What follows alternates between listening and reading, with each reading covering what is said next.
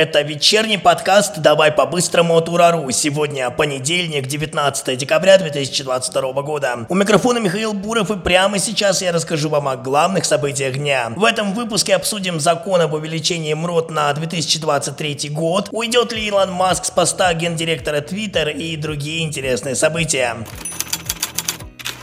В 2023 году в России увеличится минимальный размер оплаты труда. Он составит 16 242 рубля. Напомню, в уходящем году МРОТ официально установлен в размере 13 890 рублей. Таким образом, рост составит 6,3%.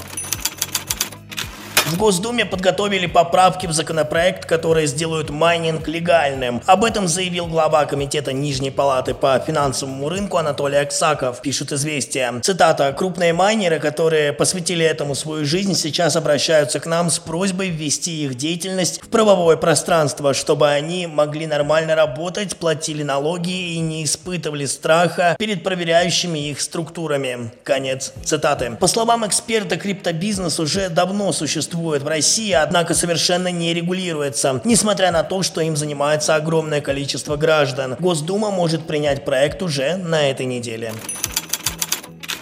Маск заявил, что изменения в правилах Twitter теперь будут решаться голосованием. И тут же устроил опрос, стоит ли ему покинуть пост гендиректора компании. Голосование уже завершилось, всего в опросе приняли участие 17,5 миллионов пользователей, 57% из них за отставку Маска. Житель Севастополя Евгения Петрушина приговорили к 12 годам тюрьмы за шпионаж в пользу Украины. Его обвиняют в госизмене, сообщает ФСБ России. Еще раз уточню, виновный приговорен к 12 годам строгого режима, денежному штрафу в размере 100 тысяч рублей, а также ограничению свободы на один год после освобождения. По данным следствия, Петрушин в 2020-2021 годах проводил сбор информации о Черноморском флоте России и осуществлял ее передачу военной разведки Украины. А теперь главная спецоперация за сегодня.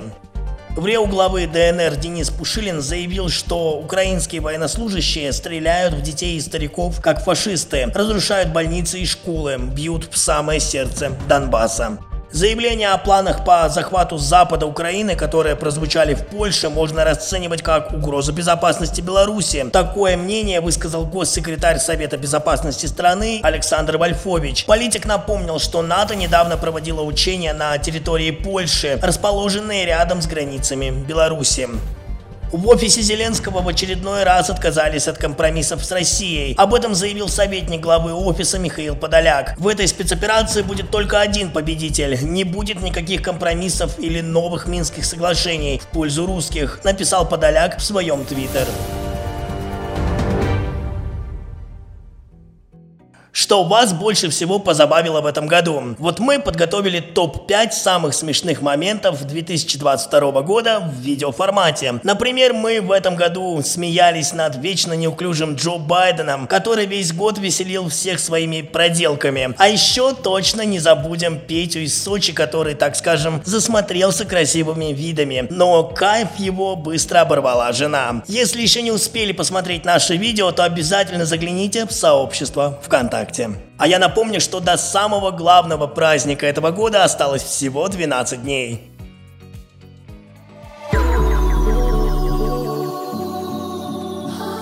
Это все самое важное, о чем мы хотели вам сегодня рассказать. Напомню, что еще больше новостей вы можете прочесть на нашем сайте ура.ньюс. Обязательно подписывайтесь на наши каналы в Telegram, Рутюб и YouTube. Также подпишитесь на наше сообщество ВКонтакте и спасибо, что слушаете нас на Яндекс Музыке. Ну а я прощаюсь с вами до завтра. Не забывайте, что здесь мы обсуждаем самые яркие события дня. Это был подкаст «Давай по-быстрому» и Михаил Буров.